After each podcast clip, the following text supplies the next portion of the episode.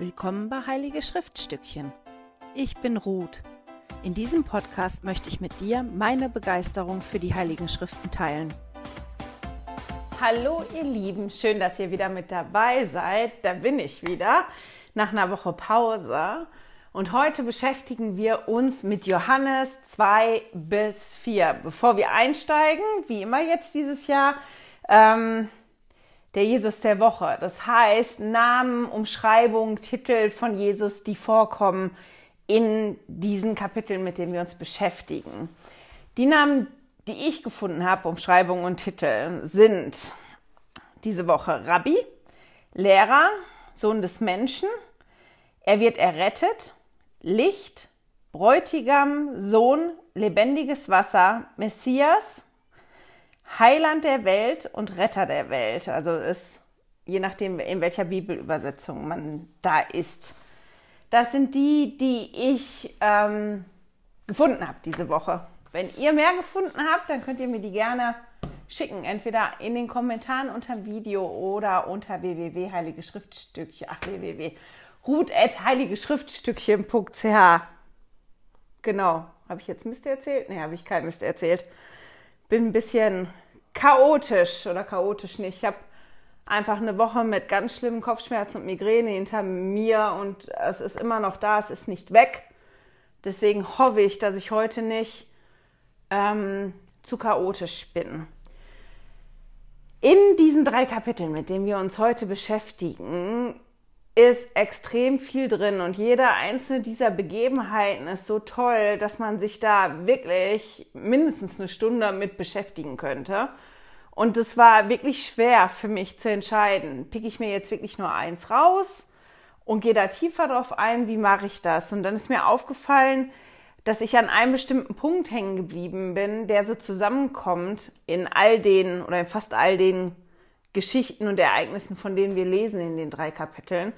Und das, was ich jetzt gedacht habe, wie ich das gerne heute machen würde, wäre einmal kurz auf die verschiedenen Begebenheiten einzugehen in der Reihenfolge, ähm, interessante Fakten dazu zu erzählen, Dinge, die mir aufgefallen sind und dann am Ende immer wie eine Zusammenfassung oder die Lehren, die ich daraus ziehe, das, was ich mitnehme aus diesem Ereignis das so zu machen und am Ende bringe ich das zusammen und, und erzähle euch, woran ich hängen geblieben bin. Ich hoffe, das klappt, wie ich mir das so denke im Moment im Kopf. Wir fangen direkt an mit der Hochzeit, über die wir ja lesen in Johannes 2. Und das, was halt direkt am Anfang auffällt, ist, wie Jesus seine Mutter anspricht. Wir erinnern uns, der ist auf einer Hochzeit, dem ähm, Gastgebern geht der Wein aus, was wirklich unangenehm gewesen ist zu der Zeit. Ich meine, ich fände es jetzt nicht so schlimm, da gibt es halt Wasser, wenn irgendwas anderes leer geht, aber es war halt wirklich nicht so toll und Jesus ähm, wird von seiner Mutter angesprochen darauf. Also die macht ihn darauf aufmerksam und er antwortet dann darauf. Und je nachdem, welche Bibelübersetzung man hat, ist die Antwort sehr schroff formuliert. Bei mir zum Beispiel hier in Johannes 2, Vers 4 in der Elberfelder Übersetzung steht dann, Jesus spricht zu ihr, was habe ich mit dir zu schaffen, Frau? Meine Stunde ist noch nicht gekommen. Und dann steht unten ähm, als alternative Übersetzung, was ist mit dir, was ist mir und dir gemeinsam? Und das ist in einigen Bibelübersetzungen so. Ich weiß, in der englischen, in der King James Übersetzung ist es auch so. In der Luther-Übersetzung meine ich auch, aber wenn man sich andere Bibelübersetzungen anguckt und auch die Joseph Smith-Übersetzung anguckt und sich auch anguckt, wie Frauen zu der Zeit angesprochen worden sind, kriegt man mit, dass das gar nicht so schroff gemeint war oder überhaupt nicht schroff gemeint war, wie, wie das bei uns oft ankommt, wenn wir das lesen. Frau war damals eine respektvolle Anrede und auch äh, wie der Satz ge gesagt worden ist. Klar hat Jesus seine Mutter darauf aufmerksam gemacht, meine Zeit ist eigentlich noch nicht gekommen. Das Wunder passiert, also für mich ist das wie, als wenn er sagt, meine Zeit ist eigentlich nicht gekommen. Wenn das Wunder passieren soll, dann passiert's, aber eigentlich wäre jetzt noch nicht die Zeit dafür. Aber ich fand einfach spannend, was in anderen Bibelübersetzungen stand. In der Guten Nachricht Bibel stand zum Beispiel, Frau, das ist meine Sache, nicht deine. Meine Stunde ist noch nicht gekommen.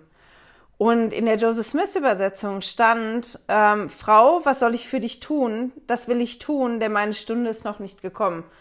Auch im, in der griechischen Version soll das halt respektvoller geschrieben sein, wenn man sich damit auseinandersetzt, wie gesprochen worden ist zu der Zeit, als wie das bei uns ankommt. Und ich habe gedacht, das ist einfach mal interessant, das jetzt so in den Raum zu werden.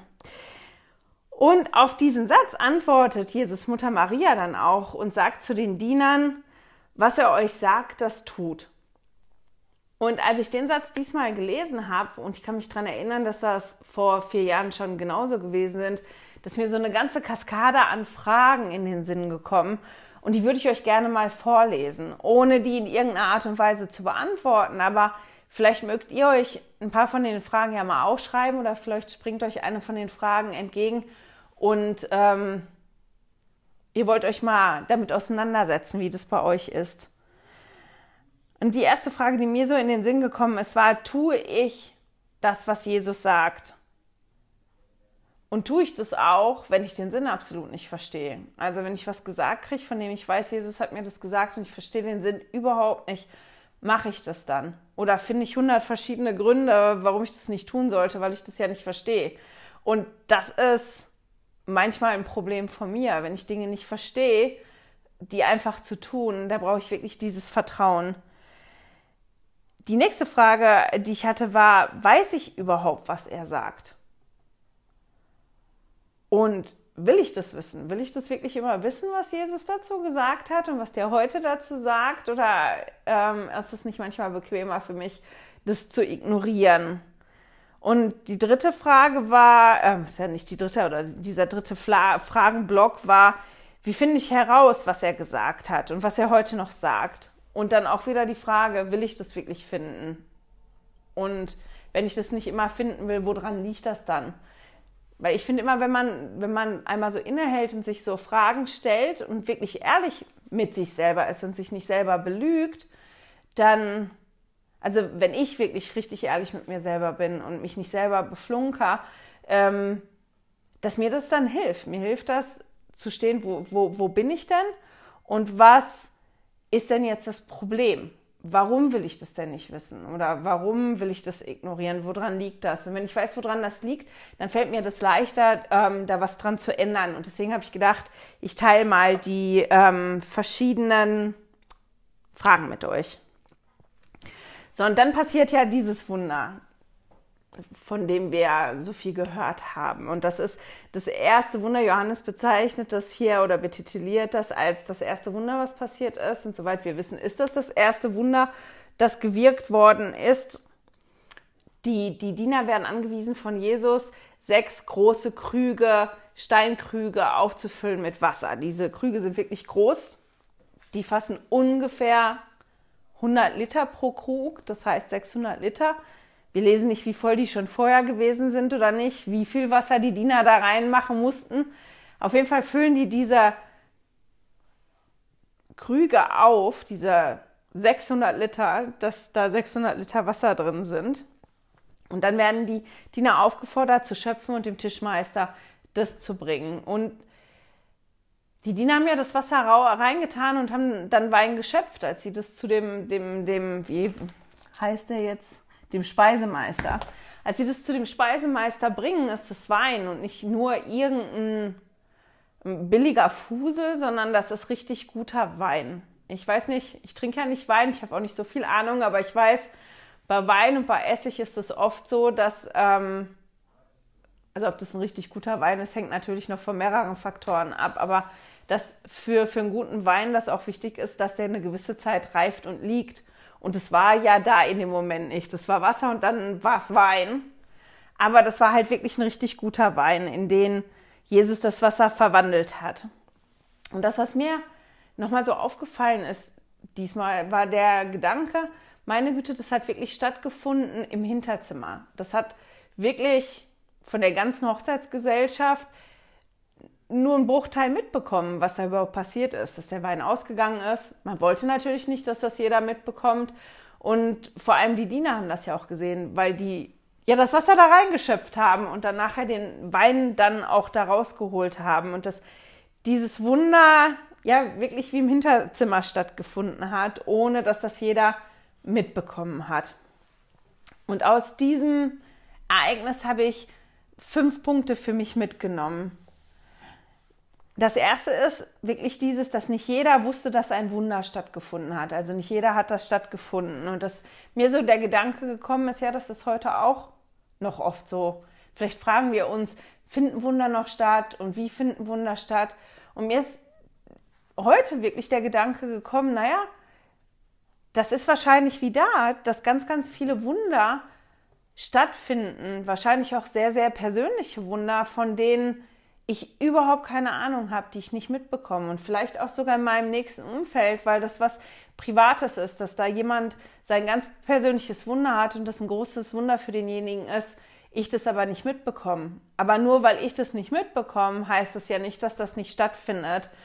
Und ich hatte so den Gedanken, dass ich vielleicht dann auch aufmerksamer sein muss, für mich zu gucken nach meinen persönlichen Wundern, dass mir die wirklich auffallen und nicht so untergehen. Das zweite war, dass mir aufgefallen ist, dass die Diener ja die Arbeit getan haben, damit das Wunder stattfinden konnte. Die haben auf Jesus gehört und haben diese Krüge, diese großen Krüge befüllt mit Wasser. Und das hat mich erinnert an die Aufforderung von Präsident Nelson, ich glaube von der vorletzten Generalkonferenz, wo er uns aufgefordert hat, die geistige Arbeit zu tun, damit Wunder passieren können. Dass ich mir halt wirklich aufgeschrieben habe, dass ich bereit sein muss, die Arbeit zu tun, zu hören auf Jesus, auf das, was er sagt und bereit sein muss, auch meine geistige Arbeit zu tun, damit es überhaupt möglich ist, dass Wunder bei mir passieren können. Das, was ähm, ich auch bemerkenswert finde, ist, was dieses zeigt, ist, dass Jesus Macht über Materie hat. Der hat wirklich das eine in das andere verwandelt. Und das hat mir nochmal vor Augen geführt, dass Jesus wirklich Macht hat, Dinge zu verändern. Der hat Macht, Dinge zu verändern und zu wandeln. Und der hat auch die Macht, mich zu verändern und mich zu wandeln. Und ich hatte mir da noch zwei Fragen zu aufgeschrieben, ähm, über die ich mir jetzt noch Gedanken machen werde die nächsten Tage ist, wie hat Jesus mich schon verändert und gewandelt?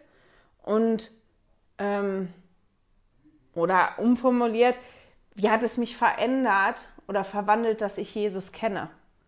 Und verwandle und verändere ich mehr, mich mehr, je besser ich Jesus kenne. Das sind so ein paar Fragen, mit denen ich mich noch auseinandersetzen möchte, die mir so gekommen sind zu dem. Ein anderer Punkt, der, der sehr eng ist, den ich ja trotzdem als nächsten Punkt aufgeschrieben habe, das, was ich mitnehme aus diesem Ereignis, von diesem Wunder ist, ähm, dass Jesus mich nicht in irgendwas verwandelt oder verändert, sondern in das Beste. Jesus hat nicht Wasser genommen und hat irgendeinen Fusel gemacht, sondern der hat Wasser genommen und hat den besten Wein gemacht, einen sehr, sehr guten Wein. Und wenn ich das zulasse, dann hilft Jesus mir, dass ich die beste Ruth werden kann, die ich nur sein kann. Also der hilft mir, mich in das Beste, was überhaupt geht, zu verändern, zu verwandeln. Und dafür bin ich sehr, sehr dankbar. Ähm, ein fünfter Punkt, der mag vielleicht ein bisschen ähm, weit hergeholt sein, aber war, ich habe aufgeschrieben, Jesus ist der Herr der Feier. Also wir lesen ja davon, Jesus nimmt an der Hochzeitsfeier teil. Der ist voll dabei und der sorgt mit dem Wunder, was er tut, dafür, dass die Hochzeitsfeier ungestört weitergehen kann. Die Hochzeitsfeier ist schon eine Weile zugange und, und irgendwann mittendrin oder gegen Ende bewirkt er halt dieses Wunder, damit weiter gefeiert werden kann. Und den Gedanken, den ich hatte, war, dass ich mich vielleicht mehr darüber freuen sollte oder das mehr feiern sollte, dass ich die Möglichkeit habe, mich zu verändern und dass da die Möglichkeit ist, dass ich verändert und gewandelt werden kann und dass ich das Beste werden kann, was in mir drin steckt, dass ich wirklich diese Möglichkeit habe und dass ich mich mehr an dieser frohen Botschaft, die Jesus ja da verkündet, erfreuen sollte. Und das sind die fünf Punkte, die ich mitnehme ähm, aus diesem Wunder und dieser Geschichte von der Hochzeit. Dann lesen wir von der Tempelreinigung. Und da habe ich eigentlich nur mehrere Anmerkungen, mehrere Fragen, die ich so in den Raum werfen möchte. Da könnte man sich auch ganz lange mit beschäftigen, mit dem letzten Abschnitt vor allem da drin. Markus berichtet auch von, von einer Tempelreinigung. Ich habe probiert rauszufinden, habe ich vor vier Jahren schon, ist es die gleiche Tempelreinigung und packen die beiden das nur woanders hin in der Erzählgeschichte. Die haben ja die Ereignisse zusammengefasst in ihren Schriften und ähm, haben sich ganz bestimmt in einem gewissen Maß auch erzählerische Freiheiten rausgenommen, bestimmte Dinge so anzuordnen oder zu sortieren, wie das passt. Und da sind die Quellen, die ich gelesen habe, sich wirklich uneins. Ob Jesus mehrmals in den Tempel gegangen ist und die Händler vertrieben hat oder ob das nur einmal war und das unterschiedlich erzählt wird. Ich weiß es nicht genau. Aber von dem einen lesen wir hier in Johannes. Ich habe das Bild jetzt nicht, muss mal gucken, ob Ansgar das einblenden kann. Ich habe das nur in Englisch beschriftet.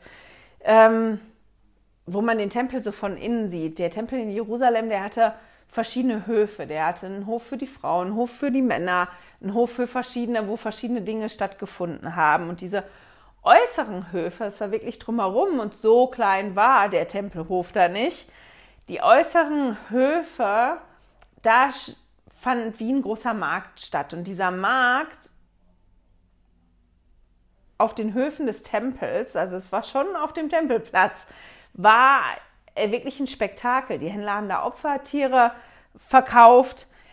Der Tempelplatz, also diese äußeren Höfe, die sind auch gerne als Abkürzung genutzt worden. Also statt außen um den Tempel drumherum zu gehen, wenn Dinge transportiert werden musste oder wenn man irgendwo hin musste, sind die Leute auch gerne einfach quer durchgegangen. Also der ist nicht so heilig gehalten worden, wie man das vielleicht hätte machen sollen. Und die Priester, die haben das auch gestattet, weil die an diesem ganzen Spektakel verdient haben. Durch Standmiete, durch diesen Taubenhandel haben die verdient und deswegen haben die da nichts ähm, gegen unternommen. Und jetzt hätte ich gerne, ihr würdet euch das mal bildlich vorstellen, was passiert ist. Jesus kommt nach Jerusalem und sieht das und macht sich eine Geißel und geht dann hin und vertreibt die Händler und die Tiere. Und das macht mal bitte bildlich. Ich weiß nicht, ob ihr schon mal auf einem Markt gewesen seid. Ich bin früher groß geworden, da war Samstag immer Wochenmarkt. Das war voll am Samstag. Da waren die ganzen Stände, auch in Luzern ist es, oder wenn ich am Gardasee bin, da sind wirklich die Stände rechts und links und da sind viele Menschen, die da gehen. Und da kommt jetzt einer. Ja, ihr stellt euch das vor. Da sind ja dann auch Tiere verkauft worden. Die Tauben, die Rinder, wird ja von geschrieben. Da wird Geld eingenommen. Das war ganz bestimmt auch nicht leise. Und in diesem ganzen Gewusel, das da stattgefunden hat, kommt jetzt einer und hat so eine Geißel und fängt an, um sich zu schlagen, haut die Tische um, das Geld fliegt und treibt die Leute und die Tiere raus. Der treibt die weg. Stellt euch das mal vor, ist eine Panik ausgebrochen? Wie ist das gewesen? Das war doch ganz bestimmt chaotisch. Und das wird auch nicht in einer Minute oder zwei vorbei gewesen sein. Das wird eine ganze Weile gedauert haben. Oder nicht? Wie das da so abgelaufen ist. Die Tiere, die ja dann getrieben werden, die Menschen, die dann auch laut gewesen sind. Also hätte ich da einen Stand und jemand würde kommen und meinen Tisch umwerfen und mein Geld auf den Boden schmeißen, ähm, mich, mich würde das stören. Also ich würde aufmokieren, ihr nicht. Aber ich finde halt total interessant, dass wir dann nicht lesen, dass ihn irgendjemand aufgehalten hätte. Also anscheinend hat den niemand aufgehalten. Der hat das da gemacht. Ähm, eine ganze Weile lang hat das auch das Chaos verursacht. Der wird auch ganz bestimmt irgendwas gerufen haben dazu, lesen wir nicht von. Aber in meiner Vorstellung, da geht die Fantasie dann auch so ein bisschen mit mir durch. Ähm, und die Frage, die ich mir gestellt habe, war wirklich, warum ließen die Juden Jesus das da machen? Ich meine, das war ja ganz bestimmt nicht fertig in ein oder zwei Minuten. Das waren ganz viele. Natürlich würde ich jemanden, der da so um sich haut, auch nicht in die Quere kommen wollen. Aber die waren ja wirklich in der Überzahl. Jesus war ja da allein. Ich glaube schon, dass man den hätte überwältigen können. Und ich habe mich halt wirklich gefragt, Warum hat den keiner aufgehalten? Warum haben die das zugelassen, dass der das gemacht hat? Weil die haben den erst, als der fertig war damit, zur Rede gestellt und haben dann gefragt, ähm, was das Zeichen für seine Bevollmächtigung ist, wo der das hernimmt, warum der das macht und warum er meint, er darf das machen. Aber erst danach. Und ich glaube, dass das verschiedene Gründe hat und das ist ganz bestimmt spannend, da tiefer drauf einzugehen. Ein, zwei Gründe, die mir jetzt so eingefallen sind, ist, ähm, dass die ganz bestimmt überrumpelt gewesen sind und überhaupt nicht reagieren konnten aus diesem Überrumpeltsein. Einige werden ganz bestimmt auch Angst gehabt haben, weil wenn da einer geht und so alles um, umschmeißt und es treibt. Und das Dritte, was mir eingefallen ist, die werden natürlich auch tief in sich drin gewusst haben, dass es eigentlich nicht richtig ist, dass die da auf dem Tempel stehen und das machen. Und das, was Jesus denen dann halt auch gesagt hat, ähm, müssen wir eben gucken. Der hat ja dann in Johannes 2, Vers 16 gesagt, ähm, nehmt dies weg von hier, macht nicht das Haus meines Vaters zu einem Kaufhaus. Und die werden das ja gewusst haben, dass die genau das gemacht haben und dass das nicht richtig ist. Und wenn man genau weiß, man hat eigentlich was Falsches gemacht, dann ärgert man sich vielleicht darüber, dass jemand einen darauf aufmerksam macht und dass der den erwischt hat. Aber das schlechte Gewissen wird da ganz bestimmt auch eine Rolle gespielt haben. Ich fand, ich finde es nur einfach interessant, mir das so bildlich vorzustellen, so diese ganze Situation. Und die Antwort, die Jesus dann gegeben hat, das war dann mit, wenn der Tempel eingerissen wird, er baut in den drei Tagen auf und die, die Führer sagen dann, wie soll das gehen? Wir haben, ich glaube, 46 Jahre lang daran gebaut. Das funktioniert nicht. Und ich finde das insofern spannend, weil die Antwort, die Jesus da gibt, die so sehr er, erbost, weil die wirklich meinen, ähm, der, der schätzt den Tempel gering und stellt sich da auf eine Stufe, wo er nicht hingehört. Ähm, dass das auch einer der Anklagepunkte nachher ist und einer der Hauptanklagepunkte wird, als die Todesstrafe gefordert für, für Jesus. Also es kommt nachher wie so ein Bumerang zurück und deswegen habe ich gedacht, ich erzähle euch das. Ähm, da habe ich jetzt keine Punkte zu aufgeschrieben, die ich jetzt so wirklich mitnehmen davon. Ich fand es nur interessant. Und dann lesen wir in Johannes 3 vom Gespräch mit Nikodemus. Nikodemus war einer der führenden ähm, Juden. Der gehört halt wirklich zur Oberschicht, der war angesehen, der hat einen wichtigen Platz gehabt im, jetzt muss ich mal eben gucken, wenn ich keinen Mist erzähle, im, im Hohen Rat, also im Sanhedrin. Und der bestand aus Hohenpriestern, ähm, Schriftgelehrten und Ältesten und war halt das oberste Gremium der Jerusalemer Gemeinde. Und da waren halt Pharisäer und Sadduzäer drin. Und zudem gehörte Nikodemus. Und die haben natürlich alle gehört von dem, was Jesus da macht, dass der predigt. Die haben schon vorher von Johannes dem Täufer gehört, ähm, haben sich da nicht so ganz wohl mitgefühlt. Jetzt kommt da ein anderer, von dem der Johannes auch noch ein Zeugnis gibt, der Wunder wirkt und, und der Sachen sagt, mit denen die nichts anfangen können, viele. Und Nikodemus hat von Jesus gehört und trifft sich mit dem. Im, in der Nacht, also nicht so ganz offen. Und spannend ist, wenn man das liest, dann, dass Nikodemus schon so viel weiß, zumindest, dass er erkannt hat, dass Jesus ein Lehrer ist. Er spricht den an mit Rabbi, was, ähm, ach, wie sage ich das? Das ist wie mein Meister, Rabbi, mein Meister, das ist eine, eine Anrede für einen geistlichen Lehrer ähm, im, im Spätjudentum. Also zu der Zeit hat man zu einem geistlichen Lehrer halt wirklich gesagt, ähm, mein Meister oder Rabbi. Und Nikodemus hat Jesus damit angesprochen. Also der ist schon zu der Erkenntnis gelangt, dass das wirklich ein Lehrer ist und dass er dann auch zu ihm sagt, ne, ich weiß, dass du ein Lehrer bist, der ähm, von Gott gekommen ist. Und an dem Punkt ist er und kommt halt zu Jesus. Und Jesus fängt dann an, ihn zu belehren, aber er versteht es nicht. Also Nikodemus versteht nicht, was Jesus ihm da sagen will und deswegen hakt er nach. Und Jesus verwendet dann zur weiteren Erklärung eine Allegorie, also ein Bild, um das so zu erklären, weil Jesus spricht ja davon, vom Neuen geboren zu werden. Und ich möchte da heute gar nicht drauf eingehen, da gibt es ganz, ganz viele tolle Ansprachen von. Eine, ähm, die toll ist, ist von Elda Bettner, die ist schon ein paar Jahre alt. Die wird auch im Leitfaden kommen und folge mir nach erwähnt. Die lohnt sich bestimmt, sich die anzugucken oder sich die ähm, durchzulesen. Auf jeden Fall hat Nikodemus Fragen. Ich glaube, dass der ganz bestimmt ganz, ganz viele Fragen gehabt. Und Jesus fängt an, mit dem zu sprechen. Und der hat nicht das Aha-Erlebnis, als Jesus dem dann Dinge erklärt, sondern der ist so, ich verstehe das nicht. Äh, nee, verstehe ich jetzt gar nicht. Und Jesus setzt dann nochmal an und probiert es nochmal zu erklären. Und ich finde dieses Bild, was er nimmt, diese Allegorie so toll. Und weil Nikodemus ja ein Schriftgelehrter ist, ist ja nicht einer so vom, vom niedrigen Volk gewesen, der war wirklich Oberschicht, der war ein Schriftgelehrter. Ähm, als Jesus dann die Allegorie benutzt hat, wird ihm das sofort aufgefallen sein. Aha, der unterrichtet jetzt damit, weil es auch typisch gewesen ist zu der Zeit. Ähm, und zwar benutzt Jesus das Wort für Geist und auch für Wind. Der spricht ja davon, dass man vom Neuen geboren worden werden muss und ähm, dass man aus Geist geboren werden muss. Und das ist ja das, was Nikodemus dann nicht versteht. Und dann spricht Jesus halt vom Wind. Der nimmt den Wind als, als Bild, um das zu erklären.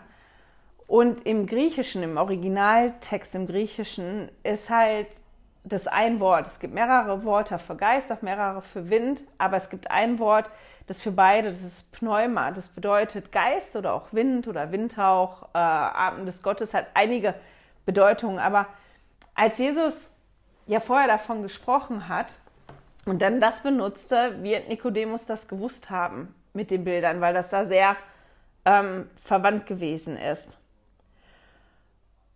Und er spricht ja dann von dem Wind. Muss mal einmal gucken, wo das ist. Da, da, da, da, da, ist ab Vers 8, Johannes 3, Vers 8. Da steht dann, der Wind weht, wo er will, und du hörst sein Sausen, aber du weißt nicht, woher er kommt und wohin er geht. So ist jeder, der aus dem Geist geboren ist. Und ich finde das Bild so toll. Ich meine, wir müssen immer dran denken, dass zur Zeit von Jesus das mit dem Wind noch ein bisschen anders gewesen ist als heute.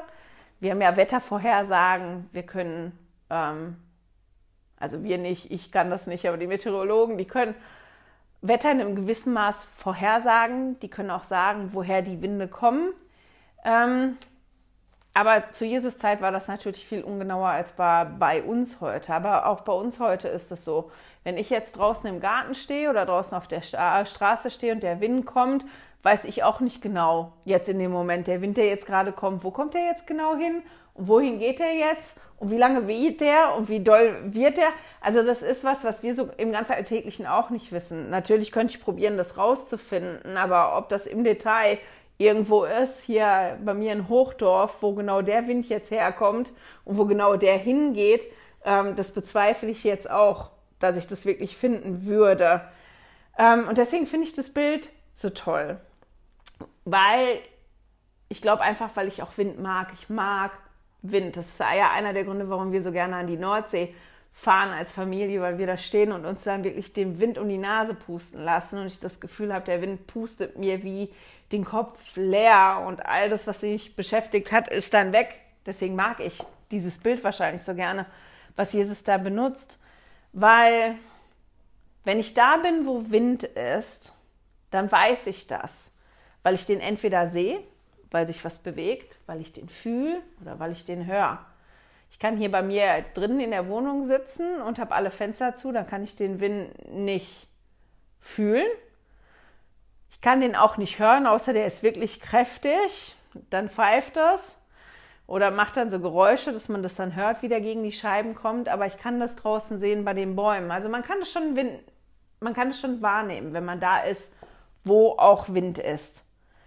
Und wie ich gerade schon gesagt habe, wir wissen halt auch nicht immer genau, wann kommt der, wann geht der, wie intensiv ist der Wind, wie doll wird der werden. Klar gibt es die Wettervorhersagen, ich kriege auch Warnung.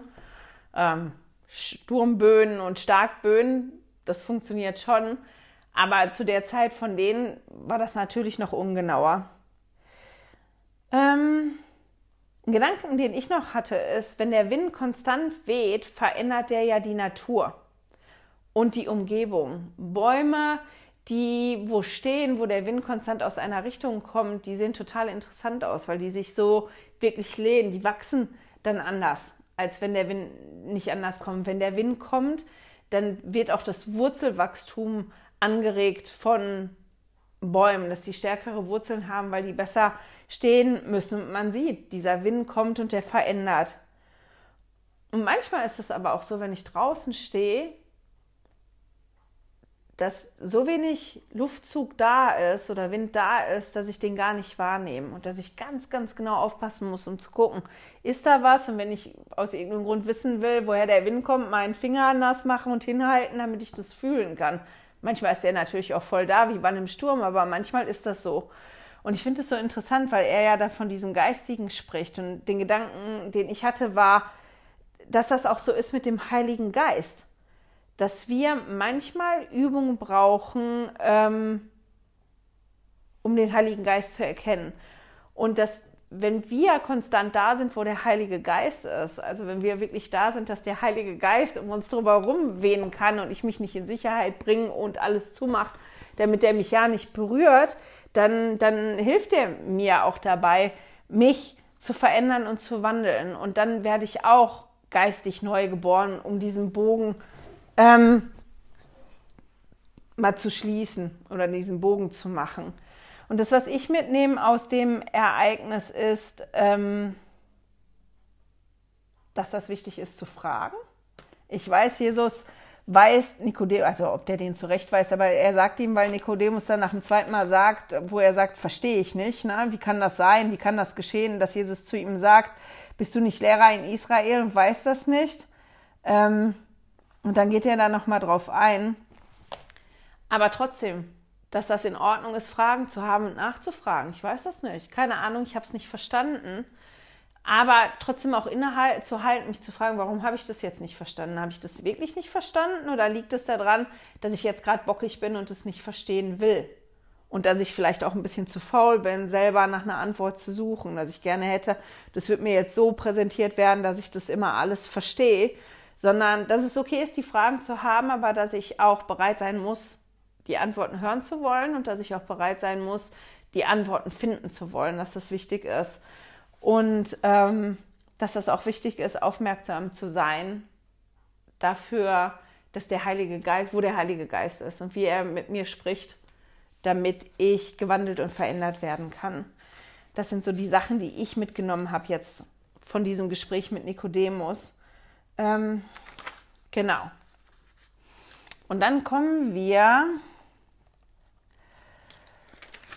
zu dem Gespräch mit der Samariterin. Das, was ich jetzt total überspringe, ist dieses, ähm, dass Johannes der Täufer nochmal Zeugnis gibt über Jesus. Ich persönlich finde das total spannend, aber ich habe ja wirklich schon ganz, ganz ausführlich über Johannes den Täufer gesprochen. Und dieser Abschnitt äh, bestätigt es einfach nur, was ich schon gesagt habe, was mich so beeindruckt an Johannes dem Täufer, weil es da Quereleien gab zwischen ähm, seinen Jüngern und den Jüngern von Jesus, weil die wie Konkurrenzdenken hatten und dann zu Johannes gegangen sind und gesagt haben, guck mal hier, ähm, das ist ja nicht richtig. Und Johannes Jesus aber gar nicht als Konkurrenten sieht oder als einen, sondern dass Johannes sich wirklich bewusst ist, was ist meine Rolle und was ist meine Aufgabe und das dann auch so formuliert und das ist was, was mich sehr, sehr beeindruckt einfach. Und dann in Johannes 4 steigen wir ein mit dem Gespräch, ähm, das Jesus hat mit der Samariterin. Nachher die Heilung des königlichen Beamten, das lasse ich auch weg. Also es sind so die zwei Blöcke, die ich komplett weglasse, da gehe ich gar nicht drauf ein. Und wir haben halt hier jetzt die Situation, dass Jesus mit seinen Jüngern auf Reise geht. Und das ist gut, vielleicht, dass das vom Alten Testament noch so präsent ist, damit man das besser versteht, was das Besondere hier dran gewesen ist. Die Juden und die Samariter, die haben sich nicht besonders gut verstanden. Da war eine gewisse Feindschaft, als ähm, die Juden zurückgekommen sind aus der Gefangenschaft von Babylon, haben die angefangen, den Tempel wieder aufzubauen. Und die Samariter, das war ein Überbegriff für das Volk, was da geblieben ist. Also es sind ja nicht alle, alle Juden verschleppt worden nach Babylon und die sich aber vermischt haben mit den anderen Völkergruppen. Also es waren nicht mehr nur Juden, sondern ähm, ja, das war eigentlich kann man das sagen? Mischvolk ist ganz bestimmt. Haut mich jetzt gleich einer, weil man das so nicht sagt, aber das waren halt wirklich nicht einfach nur die Juden und es ist nicht nur so, dass die ähm, geheiratet haben, Leute aus anderen Völkern, sondern die haben auch Traditionen und Dinge, Gottverehrung angenommen. Und das war der Grund, warum die Juden zu denen gesagt haben, wir wollen eure Hilfe nicht beim Tempelbau, weil die wollten wirklich helfen und die haben sich selber auch als Juden und als Nachfahren von Abraham, Isaak und Jakob gesehen. Waren sie ja auch auf eine gewisse Art und Weise. Aber die Juden haben denen halt vermittelt, nee, das seid ihr nicht, weil ihr seid gar nicht mehr wirklich Juden. Und ihr habt euch da so vermischt und so viel angenommen, dass was ihr macht, ist alles falsch. Und wir wollen eure Hilfe nicht. Und das haben die den Juden sehr, sehr krumm genommen.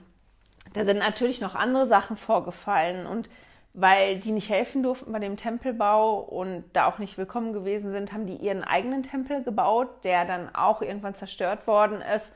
Und auf den bezieht die Samariterin sich dann nachher in diesem Gespräch mit Jesus. Und diese Zwistigkeiten, die haben halt dazu geführt, dass die meisten Juden wirklich wenn die reisen mussten, lieber einen Bogen um Samarien gemacht haben, statt da durchzureisen. Das wäre kürzer gewesen, aber die wollten da wirklich nicht durchreisen, weil die wollten keinen Kontakt haben mit denen und wollten nichts zu tun haben mit denen.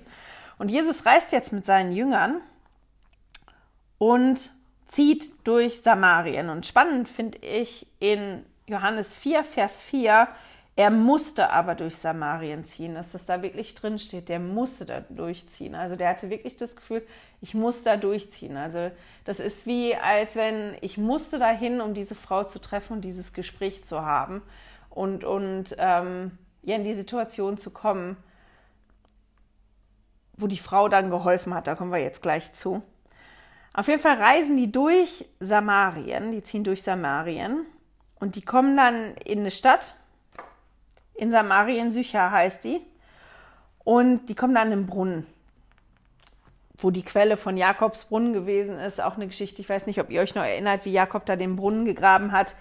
Und das war halt mittags, wir lesen, das war um die sechste Stunde. Und die sechste Stunde ist wirklich zwischen, ich glaube, elf und zwölf Uhr. Und das ist wirklich heiß da zu der Uhrzeit. Also das ist wie wenn ihr euch einen Sommer vorstellt, irgendwo in der Wüste 40 Grad im Hochsommer. Ich weiß, wir waren auf Mallorca das eine Jahr und wir haben abends um sieben immer noch irgendwie 30 Grad gehabt. Mittags war das nicht auszuhalten, wenn man nicht im Schatten oder im Wasser oder irgendwo drin äh, klimatisiert gewesen ist. Und so können wir uns das da streckenweise vorstellen. Das war wirklich heiß.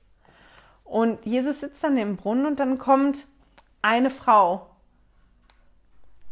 um Wasser zu holen. Und das ist tatsächlich keine typische Zeit, um Wasser zu holen, eben weil es so heiß gewesen ist. Das hat man entweder in den Morgenstunden gemacht oder in den Abendstunden, wenn es kälter gewesen ist. Und die Brunnen, das haben wir auch von verschiedenen Geschichten, oder? Dass wir mal Geschichten hatten im Alten Testament, die an einem Brunnen stattgefunden haben, Menschen, die sich da begegnet sind, die Schäfer kamen, um, um ihre Herden dazu versorgen mit Wasser die Frauen kamen dahin und ich glaube das schon, wenn, wenn man jeden Tag laufen müsste, um Wasser zu holen, dass das auch so die, die Stelle ist, wo man sich austauscht. Das ist das, wie man sich das vorstellen kann. Ja, man steht da und man teilt Nachrichten miteinander, hast du schon gehört und guck mal, was ist dir gestern passiert und oh, heute war dieses und jenes.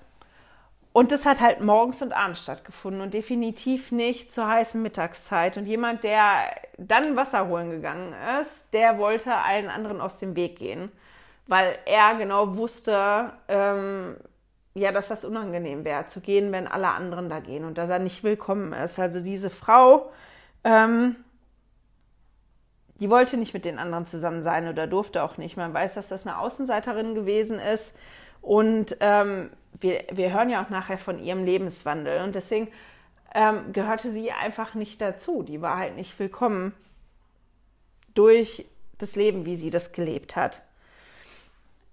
Und Jesus kommt halt und spricht die dann an und bittet um Wasser. Und das ist aus zwei Gründen halt außergewöhnlich. Das ist außergewöhnlich, weil ein Mann spricht eine fremde Frau an, die da alleine gewesen ist. Der Mann ist alleine, die Frau ist alleine, ist und so schon nicht so gut gewesen. Und dann spricht er die noch an.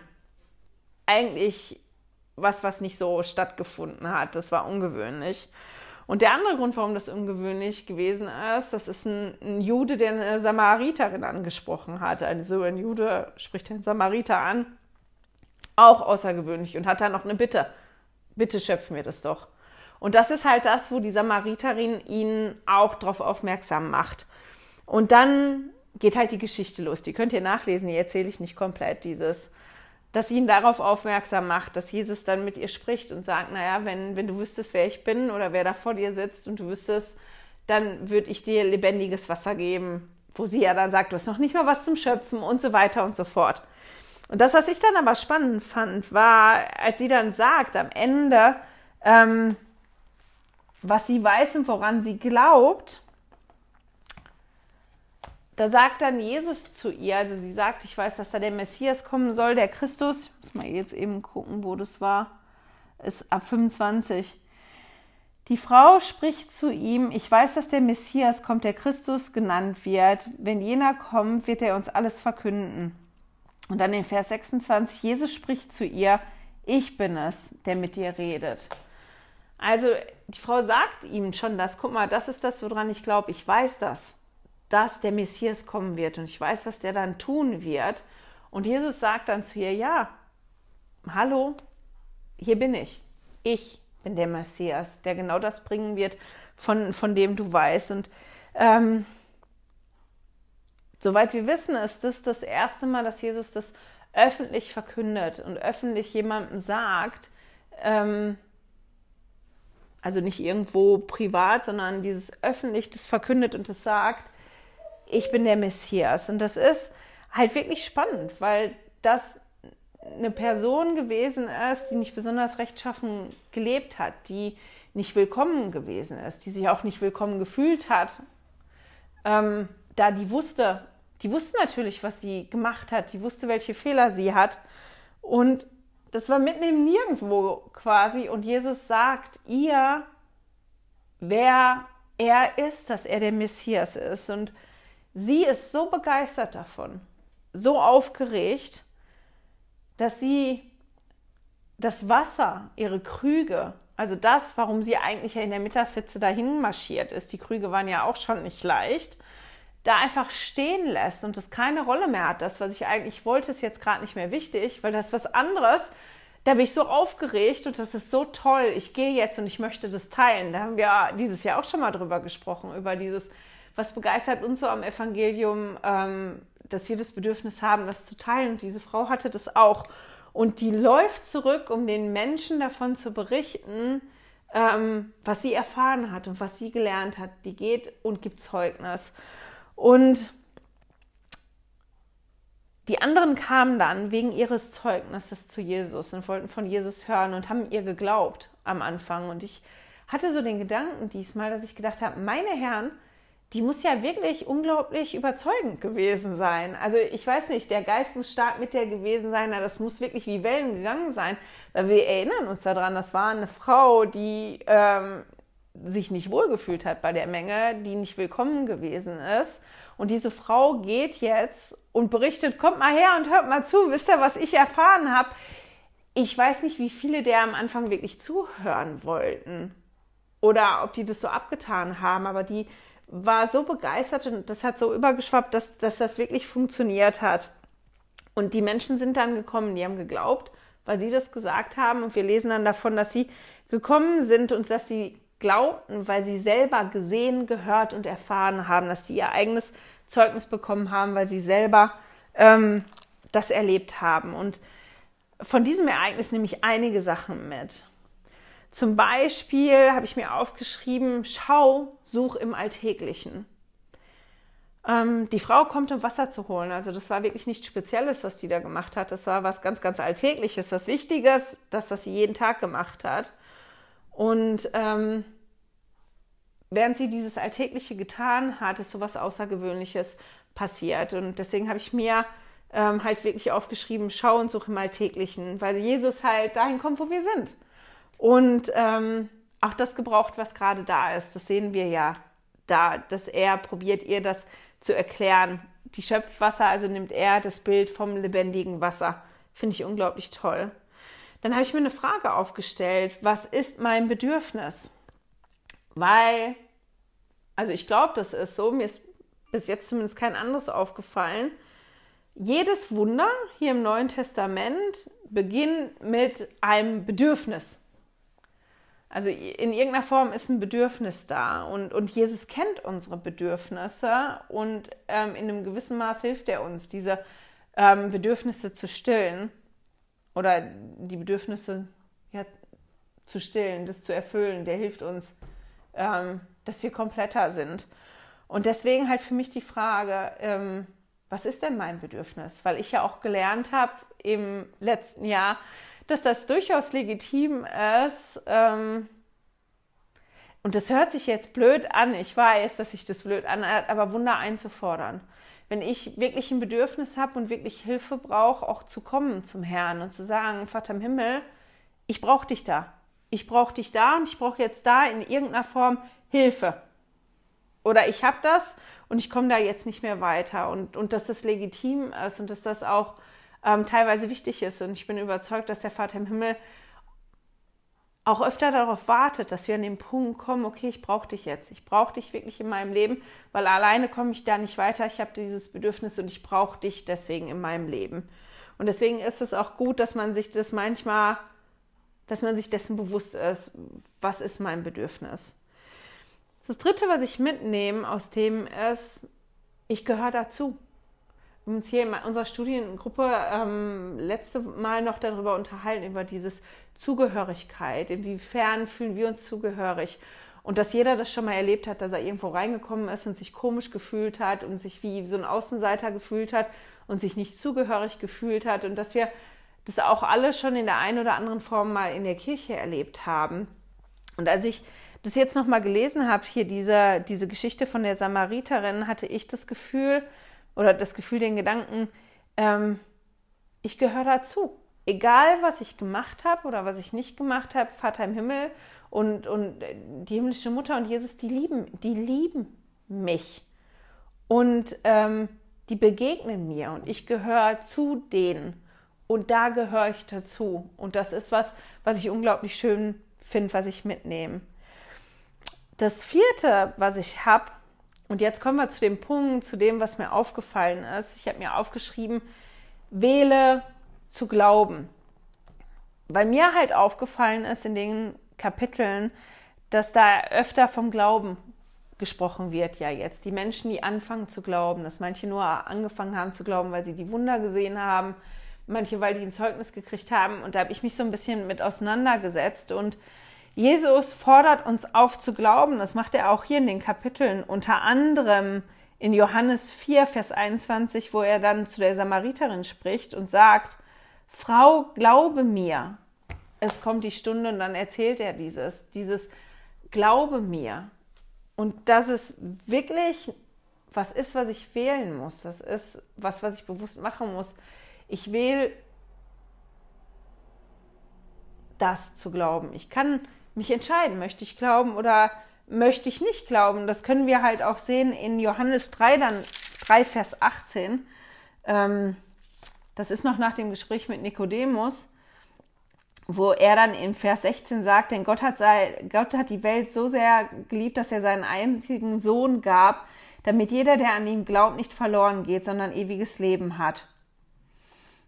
Sondern dann kommt in 17, denn Gott hat seinen Sohn nicht in die Welt gesandt, dass er die Welt richte, sondern dass er die Welt durch ihn, boah, sondern dass die Welt durch ihn errettet werde. Entschuldigung, jetzt, wenn ich Migräne habe, sehe ich immer ein bisschen doppelt. Und dann kommt jetzt Vers 18. Wer an ihn glaubt, wird nicht gerichtet.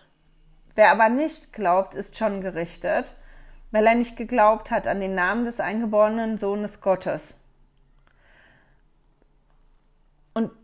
Da lesen wir das schon. Also wer glaubt und wer nicht glaubt, ne? in, in einer bestimmten Situation, das taucht auch öfter auf und ich habe schon die Wahl. Ich kann auswählen, möchte ich glauben und möchte ich danach handeln oder möchte ich nicht glauben. Wenn ich jemanden nicht glauben will, dann glaube ich den noch nicht. Dann ist total egal, was der mir sagt oder der mir erzählt, weil ich ja vorher schon mich entschieden habe, ich will dir nicht glauben. Also ich glaube dir einfach nicht. Aus welchen Gründen auch immer. Du bist nicht vertrauenswürdig, du hast mir so Inspekt oder ich bin sauer auf dich oder du hast mich schon mal angelogen. Ich glaube dir einfach nicht. Und dann überzeugt zu werden, ist viel, viel schwieriger, als wenn ich schon die Grundeinstellung habe. Ich möchte dir glauben. Das, was du mir erzählst, ich vertraue dir, ich vertraue darauf, dass du die Wahrheit sagst. Ich möchte dir glauben. Das ist schon eine Entscheidung, die man vorher ähm, trifft. Und wenn ich mich dann entschieden habe zu glauben, dann kann da was ganz, ganz Großartiges ähm, wachsen. Jesus spricht halt wirklich an uns die Einladung aus. Glaube mir, wie er das hier in dem Vers macht, ähm, bei der Frau in Johannes 4, Vers 21, glaube mir, Frau, also glaube mir, Frau oder glaube mir, Mann, glaube mir. Ähm, das ist wirklich eine Einladung an uns und die finde ich total toll. Und das ist eine Einladung, die ich jetzt einfach, denke ich, auch mit durchs Neue Testament ähm, trage. Und dann habe ich mir noch aufgeschrieben, ähm, tief trinken. Und indem ich mir das aufgeschrieben habe, habe ich gesagt, naja, das sagt man ja eigentlich nicht, ne? Tief trinken, hol tief Luft oder so sagt man. Also habe ich dahinter nochmal geschrieben, trink viel. Weil Jesus spricht ja hier von dem lebendigen ähm, Wasser. Und wenn wir die Einladung annehmen, zu glauben und zu kommen, ähm, dann wird der unsere Bedürfnisse stillen. Der ist bereit, unsere Bedürfnisse zu stillen. Aber ich muss mich halt immer fragen, bin ich bereit, dass jemand kommt und mir hilft, meine Bedürfnisse zu stillen? Und dann kann man sich halt schon so Fragen stellen, die habe ich jetzt vergessen, die sind auf einem anderen Zettel, ist ähm, jetzt einfach in dem Zusammenhang mit Trinken und Wasser, weil das da vorkommt, wie durstig bin ich denn? Wie leer bin ich denn? Wie nötig habe ich das denn? Wie doll möchte ich das denn haben? Und das fand ich einfach total toll. Und ich habe ein ähm, tolles Zitat von Joseph B. Worthland gefunden im Seminarleitfaden. Das ist wohl eine Ansprache, ähm, die heißt, ist das eine Ansprache, die heißt Das Leben in Fülle von 2006. Da war die wohl im Liaona. Ähm, und mit dem möchte ich dann tatsächlich auch aufhören. Ich finde, das passt da total gut zu. Und er hat gesagt, zu viele sitzen an der Festtafel des Evangeliums Jesu Christi und gönnen sich nur kleine Kostproben von den angebotenen Speisen. Sie sind nach außen hin dabei, besuchen vielleicht die Versammlung, werfen einen kurzen Blick in die heiligen Schriften, sagen immer wieder die gleichen Gebete auf, aber ihr Herz ist weit entfernt. Wenn Sie ehrlich sind, würden Sie zugeben, dass Sie die neuesten Gerüchte in der Nachbarschaft, die Entwicklung an der Börse oder Ihre Lieblingssendung im Fernseher mehr interessiert als die überirdischen Wunder und das sanfte Wirken des Heiligen Geistes.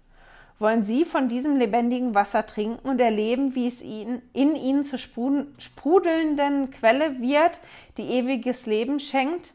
Dann haben Sie keine Angst Glauben Sie vom ganzen Herzen, entwickeln Sie einen unerschütterlichen Glauben an den Sohn Gottes und öffnen Sie Ihr Herz im aufrichtigen Gebet. Füllen Sie Ihren Sinn mit Wissen über den Herrn, lassen Sie ab von Ihren Schwächen, leben Sie in Heiligkeit und im Einklang mit den Geboten. Und ich fand das ziemlich passend für mich, ähm, auch jetzt zu diesem, ähm, dass ich immer wieder wählen muss, also immer wieder nicht eigentlich, wenn ich mich wirklich mal entschieden habe zu glauben, dass ich mich wirklich entscheiden muss, möchte ich glauben oder möchte ich nicht glauben und dann viel zu trinken, obwohl ich tief trinken irgendwie besser finde. Ich weiß, man sagt das nicht, aber irgendwie dieses tief trinken wirklich teilnehmen an der Festtafel des Evangeliums. Ich fand das Bild so toll, was er da macht, weil das ist eine Festtafel, das ist eine riesige Festtafel und, und wir sind manchmal, wie, im Englischen sagt man, picky eater. Also das ist dann, oh nee, das mag ich nicht, oh nee, und das gefällt mir auch nicht, oh, das hätte ich lieber kalt und ich hätte mir lieber aber eigentlich das andere gewünscht, oh, dann nehme ich nur ein kleines Träubchen. Und manchmal sind wir doch so, oder nicht? Der Vater im Himmel, der bietet uns so viel an. Das ist so üppig gedeckt die Festtafel ist so üppig gedeckt und wir könnten zugreifen, aber wir wollen nicht, aus den verschiedensten Gründen und wir müssen uns dafür dazu entscheiden. Ich möchte daran teilhaben, ich möchte, möchte glauben und ich möchte ähm, das lebendige Wasser trinken. Ich möchte das in meinem Leben haben. Und das ist so ein bisschen das, was ich mitnehme aus den Kapiteln, die ich gelesen habe. Ich hoffe, ich konnte euch ein paar Gedankenstöße geben und ich hoffe ganz toll, dass ihr auch irgendwas gefunden habt, ähm, was euch berührt hat, was ihr mitnimmt aus den Kapiteln ähm, in die nächsten Wochen und in die nächsten Tage. Das war's für diese Woche. Ich schicke euch in die Woche mit meinen Gedanken und ich hoffe, wir hören und sehen uns nächste Woche wieder. Tschüss! Hey, danke fürs Zuhören. Dieser Podcast ist die Audiospur von meinem YouTube-Video. Wenn du mich also nicht nur hören, sondern auch sehen möchtest, findest du mich auf YouTube unter Heilige Schriftstückchen. Melde dich auf www.heiligeschriftstückchen.ch für meinen Newsletter an und erhalte Zitate und Links passend zu jeder Episode. Außerdem findest du mich auf Facebook und Instagram, auch unter Heilige Schriftstückchen. Auf Instagram allerdings mit UE statt mit Ü.